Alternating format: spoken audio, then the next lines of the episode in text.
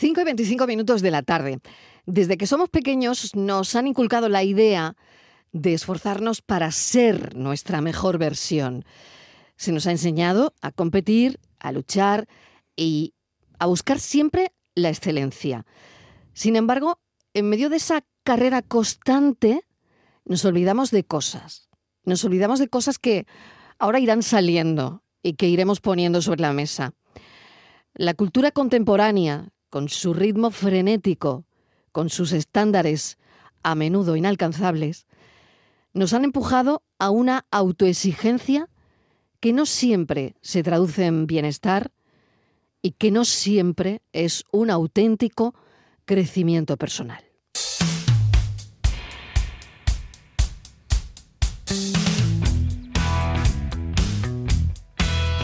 Tenemos que cubrir los estándares de salud, actitud positiva, belleza e imagen. Esto es lo primero de todo. Ocio diverso e interesante, rendimiento y desarrollo laboral, cualificación académica, sexualidad e incluso moralidad y ética. Debemos ser empáticos, reivindicativos, conscientes de nuestros privilegios. Y no vale solo con serlo. De hecho, basta con que lo parezca, porque el objetivo es enseñarlo en las redes sociales para obtener el me gusta de otras personas que en el fondo te sudan la polla tu mejor versión. El perfeccionismo nos previene, tan majo y tan bonito él, señalándonos nuestros fallos para que tengamos la oportunidad de cambiarlos, dándonos un referente ideal y utópico para que al compararnos podamos medir cómo de buenos somos. Estar siempre intentando llegar a algo idealizado nos crea una profunda insatisfacción con lo que somos y un pavor enorme a no ser suficientes para ser aceptados y amados por otros. Hey, ¿cómo te saco de aquí? Llego a la disco y solo pienso en ti. Lo que hicimos yo lo quiero olvidar. Para calmar este miedo, los mismos medios de comunicación perfeccionistas que nos señalan nuestros fallos y nos crean esa angustia, nos venden productos, cursos o servicios que nos harán mejorar, gustar a otros y por ende ser más felices. Hay un cachito de luz en mi oscuridad. Hay un cachito de luz, Buenaventura del Charco Olea provoca, como siempre, el título del libro es Te estás jodiendo la vida, busca una especie de despertar. La obra invita a reflexionar sobre el coste real de la autoexigencia perpetua. Tal vez la verdadera mejora personal no se encuentra en la perfección, sino en la aceptación. Esto yo creo que no es una llamada a la complacencia, sino a comprendernos mejor Em, al autorreconocimiento. Buenaventura del Charco. Olea es psicólogo. Bienvenido, gracias por acompañarnos. Hola, Manlo, ¿qué tal? Encantado. Oye, esto, esto está muy bien. Bueno, no, no sé si está muy bien. Yo, yo creo que está muy Eh, bien. Es congruente con lo que yo quería decir, que, que quizá es otra de las cosas que reivindico en el libro, ¿no? No mirar tanto el resultado, sino intentar más mirar si era honesto con uno, ¿no? Más allá de las metas y más allá de los logros, ¿no? Es que, bueno, lo decía al principio, nos han educado en, en eso, ¿no? En ser la mejor versión de nosotros mismos. Pero esto no siempre es posible. Esto es, esto es que esto es que terminas mal. Es que esto es, eh, eh, es que es inalcanzable. ¿no? Esto es agotador. Claro, de hecho, fíjate, los, los países que tienen más tradición de esto, pues, pues por ejemplo, Japón o, o Corea del Sur o tal, ya están teniendo un síndrome médico que es la muerte por cansancio. O sea, y precisamente tiene que hablar, ver con, con, con esto, ¿verdad? Que gracias a Dios en, en Andalucía vamos un poquito más lentos en ciertas Gracias, cosas. gracias, No, no, adiós, claro. gracias. Claro, pero precisamente Claro. por esas cosas es por lo que eh, los países del Mediterráneo tenemos muchísimo más calidad de vida que, que otros países que han llevado esto mucho más a, al obsesivo, ¿no? Y fíjate, decías esto de, de, de nos han educado, pero yo creo que, que, o sea, yo creo que siempre se ha educado a la gente en hacer las cosas bien, ¿no? Y, yo eso lo, lo entiendo y, y desde luego, como decías antes, este libro no es una oda a la complacencia o a que todo te da igual, pero sí que creo que esta obsesión perfeccionista es algo bastante más reciente, ¿no? Yo creo que es cuando empezaron con todos estos lemas de sal de tu zona de confort, de que la felicidad es conseguir objetivos, y me parece algo un poco ridículo porque, no lo sé, Marilo, pero tú te imaginas a tus abuelos hablando de si alcanzan sus objetivos en la vida no, o tienes no. toda la razón. Tienes toda la razón, pero toda la razón. Es verdad que, vale, nos han educado en ser la mejor versión de nosotros mismos, probablemente, ¿no? En que tienes que mm, llegar, esforzarte, en fin, todo esto, Sí, ¿no? o, el, o el amor por el trabajo el bien amor hecho. por el trabajo bien hecho, pero es verdad, hasta ahí no, hasta ese punto que tú estás comentando, no me imagino yo a mi abuelo diciéndome mm, pues justo eso, ¿no? Claro, ¿no? O, o esta idea Eso ha llegado poco- después. ¿Cuándo llega eso? Pues mira, yo creo que, que sobre todo llega a partir de, de los años 2000, porque lo que ha ocurrido ha sido, desde mi punto de vista, un, un efecto contagio de- del mundo material y de la empresa a- al mundo de las personas, ¿no? Yo creo que, que- que, bueno, pues está bien o, o todos podemos entender que, que las cosas son buenas que mejoren, ¿no? Me refiero, yo, yo tengo un teléfono y entiendo que el teléfono que tiene una mejor cámara vale más que el teléfono que tiene una cámara más mediocre, ¿no? Bueno, yo no sé de tecnología, pero Sí. creo que nos vale, entendemos, Nos ¿no? entendemos, sí. Eh, o, o yo entiendo, fíjate, incluso en, en, por ejemplo, ¿no? Yo que soy, eh, que he sido docente en varias universidades, yo entiendo que el alumno que estudia y trabaja más, pues yo lo valore más, ¿no? Le pongo una calificación más alta que el alumno que trabaja menos o, o que, o que se le da peor la asignatura y es un poco más torpecillo, ¿no? Y hasta ahí, ¿vale? El problema es que sin darnos cuenta, esto ha ido teniendo un efecto contagio y al final nos lo hemos llevado al mundo de las personas. Y parece que ahora el valor de un individuo depende de su productividad o depende de si consigue los objetivos o no. Y si te paras a pensarlo, es una deshumanización muy profunda. Totalmente. Es una palabra que estamos escuchando mucho ahora eh, con el conflicto en Oriente Próximo. Nos estamos deshumanizando.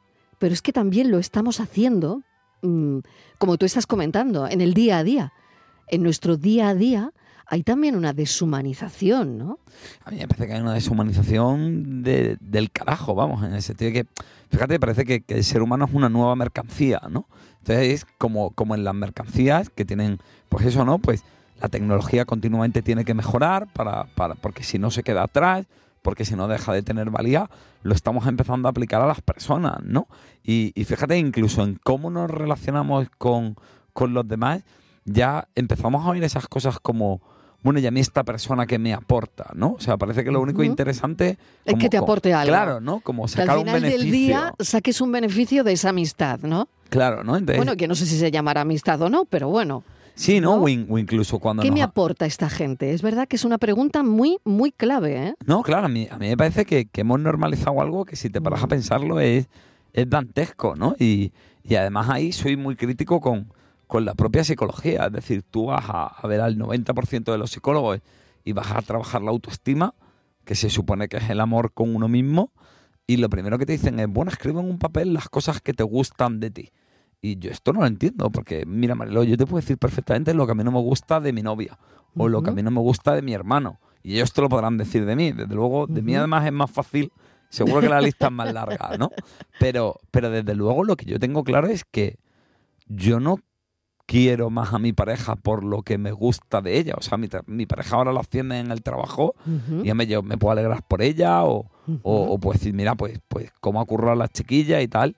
Pero si el amor con los demás no dependen de sus atributos ni de lo que consiguen, porque hostia, el amor con nosotros mismos, sí. Es que me parece que es algo que no tiene ningún sentido. O sea, ¿nos estamos queriendo mal? Yo creo que sí, que, que- que la idea de la autoestima es una idea perversa. De hecho, en, en el libro lo digo, que es curioso cómo ha cuajado este concepto, fomentado sobre todo por, por el mundo económico, eh, cuando la mayoría de los grandes psicólogos del siglo XX se quejaron. Fíjate, ¿no? Uno de los tres psicólogos más importantes del siglo XX Albert Ellis, y él tiene un libro que se llama El mito y, y el error de la autoestima. O sea, escribió un libro solo para cagarse en el concepto, básicamente. Y sin embargo, fíjate lo que lo cua- cuajado, ¿no? no o sea, y fíjate que al final es eso, ¿no? Es, es eh, yo entiendo, eso es, es tratarnos como una vaca, ¿no? La vaca que da más leche vale más dinero que la vaca que vale menos leche. Y ahora el valor de un individuo depende de sus likes, de si consigue sus objetivos profesionales y de cuánto gusta. Entonces me, me parece que es una deshumanización atroz. Las redes sociales en esto, eh, esto es mortal, porque al final eh, mm, yo, bueno, pienso y lo veo que hay trabajos que contratan a gente por el número de seguidores que tienen. Sí, claro, o sea, esto Y que el- es muy importante esto, el número de seguidores bueno, es fundamental. es lo más. A lo mejor luego no saben hacerla o con un canuto, pero el número de seguidores es lo que importa. Claro, claro, yo en... en- Esto en- es una... ¿Qué es esto? Yo en una cena estaba... eh, me quedé con el culo torcido, si me permites la expresión. Te la de- permito. de, de la impresión porque, porque bueno, estábamos allí comiendo y nos juntamos un par de grupos que no nos conocíamos y tal. Entonces un amigo mío, para, para hablar de mí, dijo, eh, bueno, pues me ha escrito un libro y tal, y en, vez de decir es interesante o, o- o fíjate qué punto de vista, lo que dijo es, bueno, y tiene 70.000 seguidores en Instagram. O sea, ya la manera de medir cómo de bueno es algo es el número de gente que te sigue. Entonces, si te paras a pensarlo, Porque es... si te sigue gente eres bueno, esa es Sí, la claro, claro, es, Vamos, es- es el nuevo ver. patrón oro. Ese ¿sabes? es el nuevo patrón oro. El nuevo patrón oro es cuánta Por eso gente contratan a la Instagram. O sea, Yo no, te- yo no te entrevisto por esto, ¿eh? Yo no sabía No, los seguidores que tú tienes. Porque a mí me gusta lo que dices y cómo lo dices. Pero me da igual que tengas un seguidor. Si tú lo que dices y cómo lo dices a mí me llega, claro, yo te voy a entrevistar. Claro, claro, pero, pero Claro, otra cosa es también podrás pensar, o la gente podrá pensar.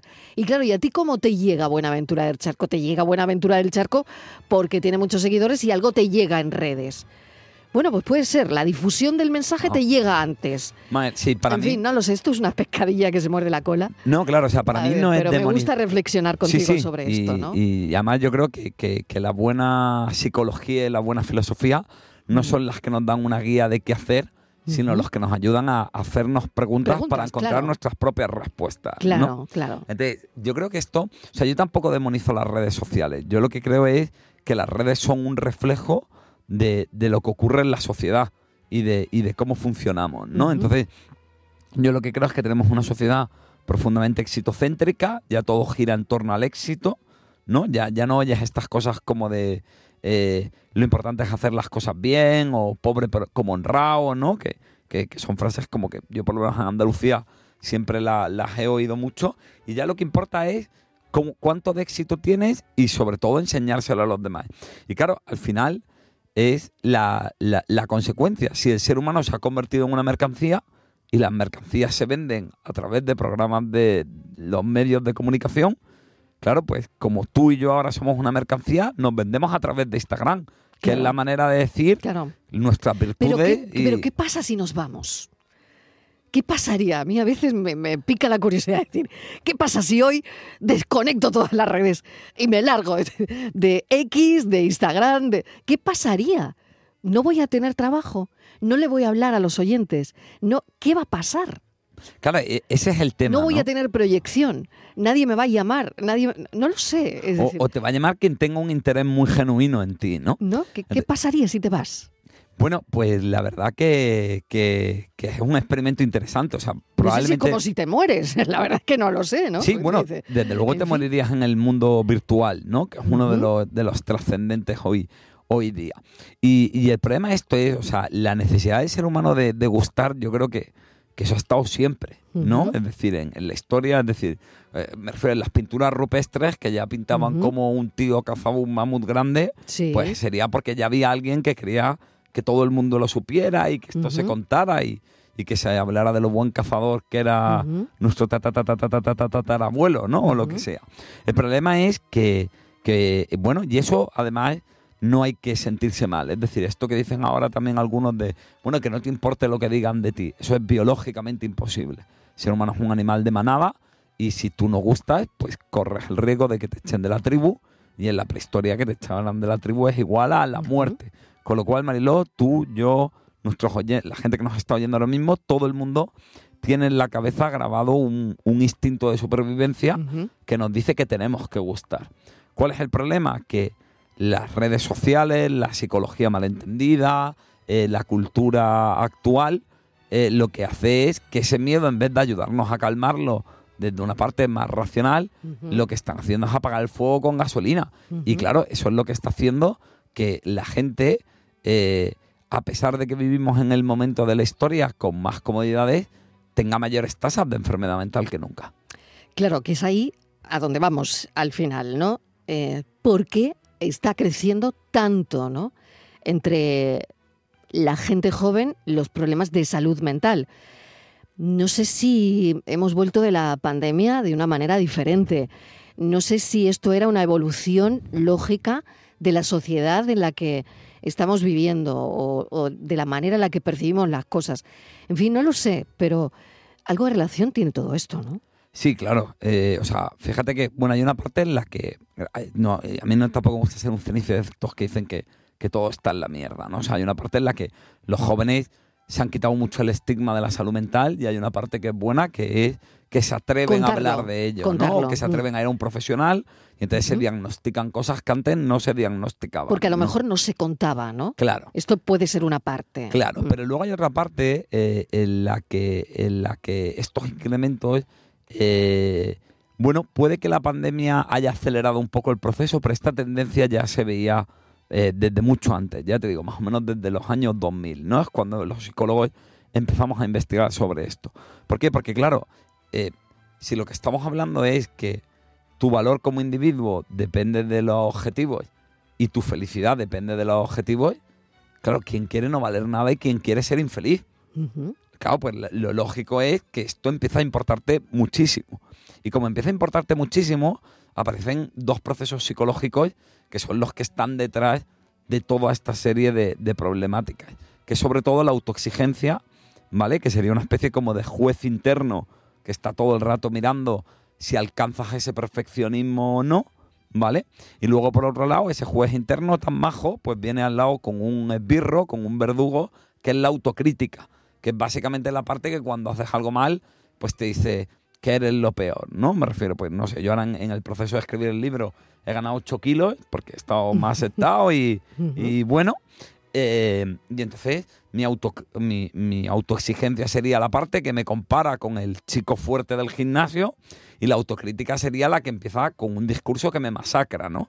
Eres un gordo, no vales para nada, fíjate qué ridículo, qué aspecto tienes.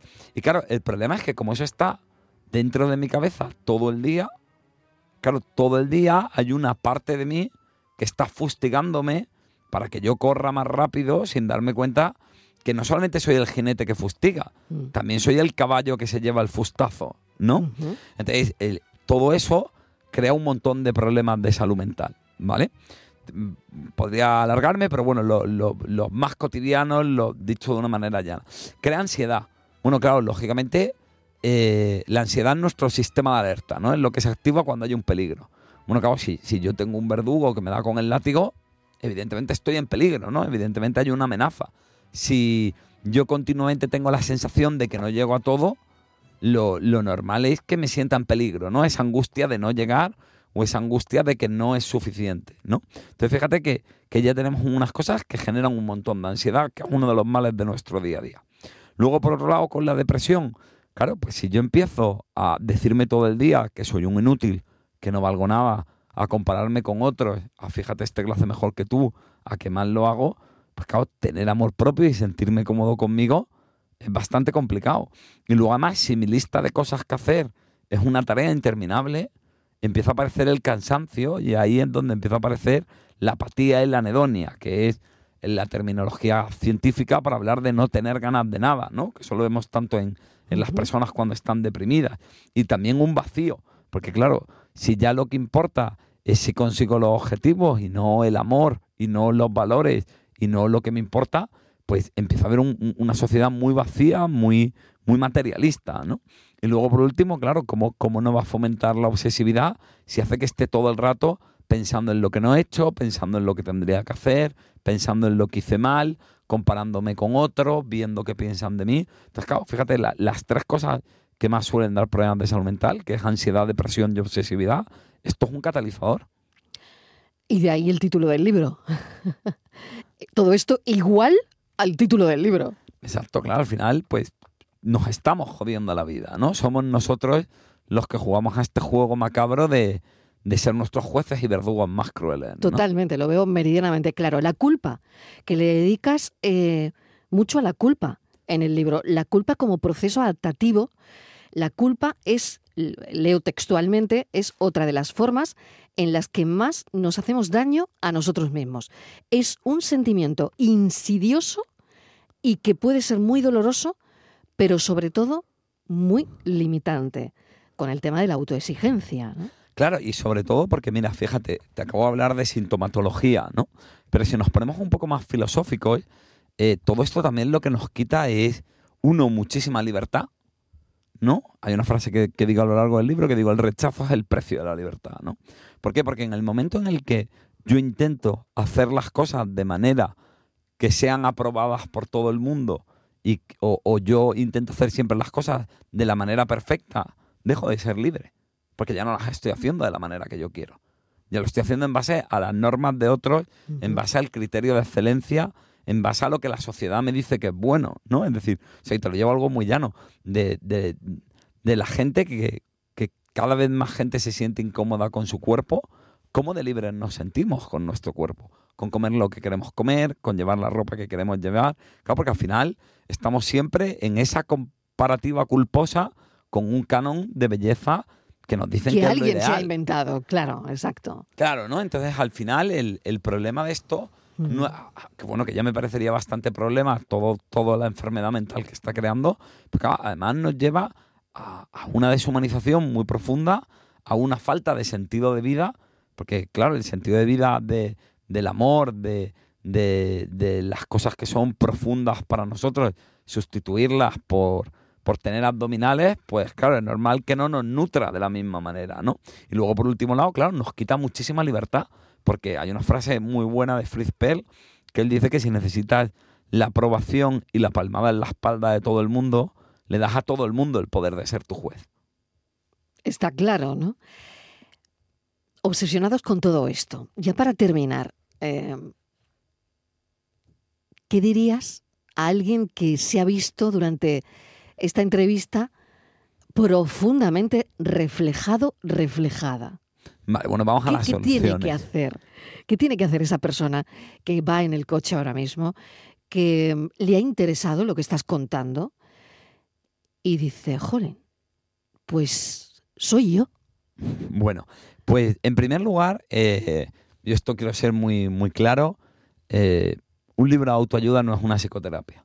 Es decir, o sea, yo, yo creo que una transformación profunda leyéndote mi libro no, no creo que la vaya a tener casi nadie, ¿vale? Y, me gusta ser, o sea, en esto tiro piedras sobre mi propio tejado sin, sin ningún problema.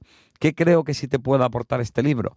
Bueno, en primer lugar, yo creo que este mensaje de, de eso de, de sé tu mejor versión, de, de, de todo este tipo de cosas, eh, es, un- es como la lluvia fina. Es algo que no te das cuenta, pero te acaba calando, ¿no? Entonces yo creo que, que por lo menos este libro lo que te aporta, o espero que esta entrevista, eh, lo que te aporta es de pronto darte cuenta de ese mensaje, darte cuenta de que te están mojando, O sea, que si te dicen, sé tu mejor versión, sal huyendo. tal cual. ¿Vale? Sal corriendo. Ha- Haces una peineta, ¿no? Como la que hay en la portada. Exactamente, en la portada hay una gran peineta, eh, muchos corazones, eh, Sí, una mucho me montaña, gusta y... una montaña de corazones de me gusta y, y una peineta. Exacto. La, la primera idea es que yo creo que, que tomar conciencia de todo esto sirve para que nos influya mucho menos, ¿no? Que yo creo que, que, que, bueno, que esto es, es muy útil. Pero luego, en segundo lugar, hablo y, y intento explicar cómo, cómo desarrollar o cómo exacerbar una serie de procesos psicológicos naturales, porque bueno, yo no creo en esto de las herramientas, yo creo que el ser humano tiene como unas capacidades innatas, que es lo que yo intento fomentar como psicólogo, ¿no? Una de ellas sería la autocompasión, que bueno, que así como nombre suena muy mal, suena victimismo, pero que básicamente es, pues bueno, pues igual que cuando una persona comete un error, ¿no? Pues por ejemplo, yo he venido hoy aquí 15 minutos tarde por un problema que he tenido con el coche y tú muy amablemente me has dicho, bueno, no te preocupes, no te agobies, siéntate, tómate un momento, un error lo puede tener cualquiera, un imprevisto le surge a cualquiera, no, no te no tienes que venir aquí fustigándote, ¿no? Pero fíjate eso que en cambio qué difícil es con nosotros mismos. Claro, yo he venido todo el camino en coche desde Granada pensando, joder, soy gilipollas, si es que tendría que tal. Y, claro, y si ya venía agobiado porque venía tarde, Mm, me he generado muchísimo más malestar. ¿no? Totalmente. Entonces la autocompasión es simplemente empezar a, tratarnos con la amabilidad y con la comprensión que tratamos a- al resto de la gente, ¿no? Y luego, por otro lado, propongo eh, la aceptación incondicional que, que viene a, a hacer referencia a, bueno, pues es como lo- hace un rato hablábamos de que, de que yo soy consciente de los errores de, de mi novia o de los errores de mi hermano y ellos de los míos, ¿no, Marilón? Entonces, la cuestión es, porque ahora intentan de hacer juegos de estos de, de que te gusten tus tus cosas negativas. Y yo creo que no, que tus cosas negativas son negativas. La cuestión es si yo puedo aceptarme a pesar de ello. Es decir, si yo puedo ser capaz de amarme o si yo puedo ser capaz de tratarme con respeto independientemente de que haya cosas de mí que no me gustan. Y lógicamente no me van a gustar. Pero quizás no hace puta falta ser así de perfecto, ¿no? ¿Y una última cosa? Y una última cosa, eh, creo que también este, este discurso tiene algo muy perverso porque lleva a la privatización y a la individualización del malestar. Es decir, ya si estás mal, no es simplemente porque, porque tienes un problema, sino es porque no tienes las habilidades suficientes o es porque no te estás esforzando lo suficiente en conseguir tus sueños o la movida que sea. Y yo creo quiero volver a reivindicar que, que la psicología ya solo habla de desarrollar herramientas individuales, meditación, deporte, tal, pero el mayor protector de la salud mental son los vínculos. Entonces vamos a volver a sacar tiempo a llamar a nuestra abuela, vamos a, a entender Porque eso no lo estamos haciendo. bueno, pues desde mi punto de vista, porque ahí no te puedo vender nada. Sí, Ujú. claro, si yo te digo que el deporte es muy bueno, que lo es, te voy a vender la suscripción del gimnasio. Y si yo te digo que la meditación es la panacea para los problemas de salud mental, te voy a vender el curso de meditación, ¿no? Entonces, yo creo que, que en el individualismo de hoy en día nos Sí. estamos olvidando del valor que tiene pues lo que lo que se ha hecho siempre además aquí en el sur, que yo creo que somos campeones del mundo de eso, que es hablar con el vecino, que es el chiste que te echas con el camarero, y sí, a lo mejor la cervecita de después del trabajo no te no hace que no puedas ir tanto a correr, pero te aseguro que ese contacto con la gente que quieres es una de las mejores vacunas para los problemas de salud mental. Qué bueno y qué bonito es eso, ¿eh? Llamar Bueno. a tu abuela, llamar a tu madre, llamar a esa amiga que hace tiempo que no llamas y no ves. Porque claro, eh, nos metemos, y, y eso es responsabilidad nuestra, ¿no? En, en esa vorágine del trabajo, de tengo que hacer esto. Incluso Y- y en el no- ocio, ¿no? el- Porque, pero porque no es- sacas tiempo ni para el ocio, ni para, ni para lo demás, Claro, ni para esa llamada que te va a doler tanto no hacer. Y en, y en el ocio ya hay también como esa cultura de la productividad, ¿no? Te quedas un fin de semana en casa, ya has perdido el fin de semana. Entonces, bueno, Mm. va- vamos a reivindicar un Sí, poco sí, la vida eso- de esa nuestros es otra, padres, ¿eh? ¿no? Esa es otra. La sensación de no hacer nada si efectivamente ese domingo no haces nada. Claro, y que es lo que se ha hecho toda la vida el domingo y se ha descansado y, y además la vida era mucho más tranquila y las cosas no se planeaban tanto, eran más espontáneas, ¿no? Y en el libro también un poco reivindico, reivindico eso que, que, bueno, que además yo creo que, que es tan nuestro y tan de nuestra cultura, ¿no? Esa línea divisoria entre una autoexigencia saludable y una muy mala, ¿cuál es? Vale, yo te diría que ¿Cómo, no hay- cómo la distingo? O sea, ¿cómo sé yo que esta autoexigencia que tengo, eh, que me complica la vida a veces, es perjudicial? ¿Y cuál es buena? para mí, si es exigencia es mala. Lo cual no O significa sea, siempre caer. que lleve exigencia es mala. Claro, o sea, para mí, y eso no es- y, y yo creo mucho en que una persona puede trabajar y esforzarse. O sea, para que te una idea, yo me hice profesor universitario con 29 años. Te aseguro que hay que chapar muchísimo para, para eso, ¿vale? Eh, la, el- la cuestión es, no es la exigencia, es la elección. Porque la exigencia tiene ese componente como de tengo que hacerlo, ¿no? Pero a lo mejor no es un yo elijo hacerlo. Es decir, lo que yo planteo en, en- en el libro es que cuando nuestro dolor deja de ser algo de lo que nos avergonzamos, deja de ser algo que nos enfada con nosotros mismos, es cuando empezamos a importarnos realmente. Y claro, cuando algo te importa es cuando te esfuerzas por ello. ¿no? Porque si yo siempre me digo que yo no valgo nada, mi mente luego es lógica. Si no valgo nada, ¿por qué me voy a esforzar por algo que no vale nada? ¿No? Entonces, es un poco. La cuestión es que cuando yo, en cambio, eh, veo que algo que a mí me ocurre me conmueve, ahí es donde aparecen el coraje y las fuerzas de flaqueza para poder pelear por lo que yo necesito, ¿no? Pues mira, hace un, un momento te he dicho que, que he ganado 8 kilos en el proceso de escribir el libro y, y yo tengo problemas de espalda y a mí ahora la espalda me duele.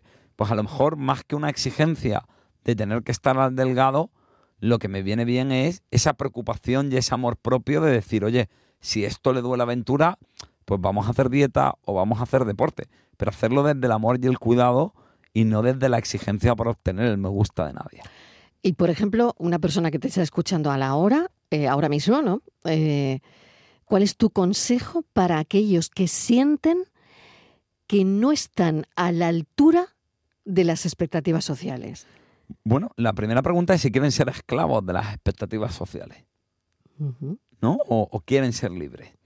La segunda idea es eh, por qué tienen que cubrir la expectativa de nadie, ¿no? Es decir, o sea, yo creo que al final las personas... De alguien que se lo inventa, claro. Bueno, y... y- y De un- señor que está ahí en X, que decide hacer lo que la quiere, lo que... la No lo sé. Claro, perdona. y que la expectativa social a veces puede coincidir contigo o no, ¿no? No sé si me, Claro, me, claro, me claro. explico. Lo mismo que, que a veces te cuentan que una serie buenísima y lo está petando y luego tú la ves y dices, Y no te gusta. pues vaya mierda serie, ¿no? Bueno, pues, pues esto Pues es un así poco lo todo. mismo, claro.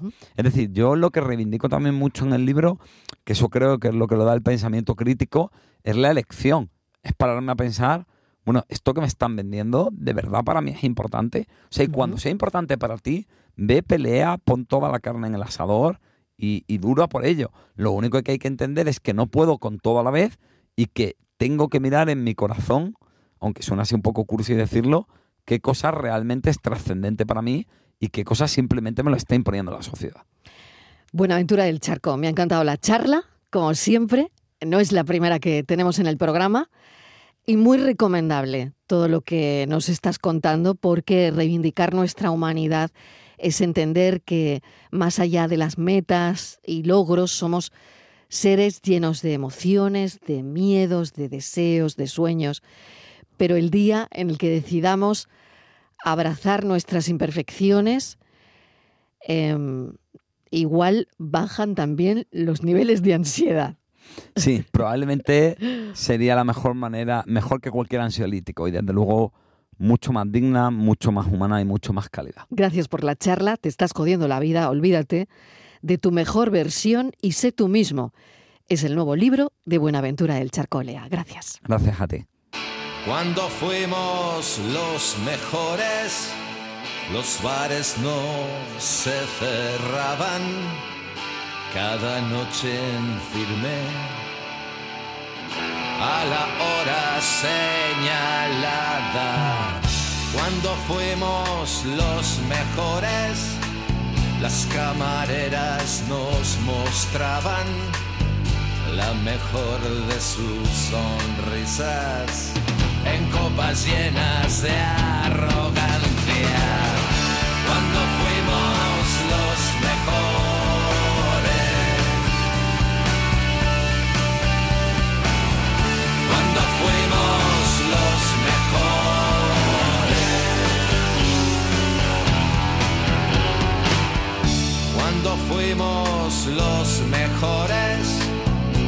Nuestro Troyo nos acechaba, mercaderes de deseos, habitantes de la nada.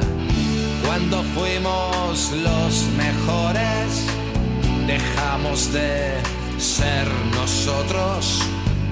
Lo peor que llevas dentro se refugia en tu.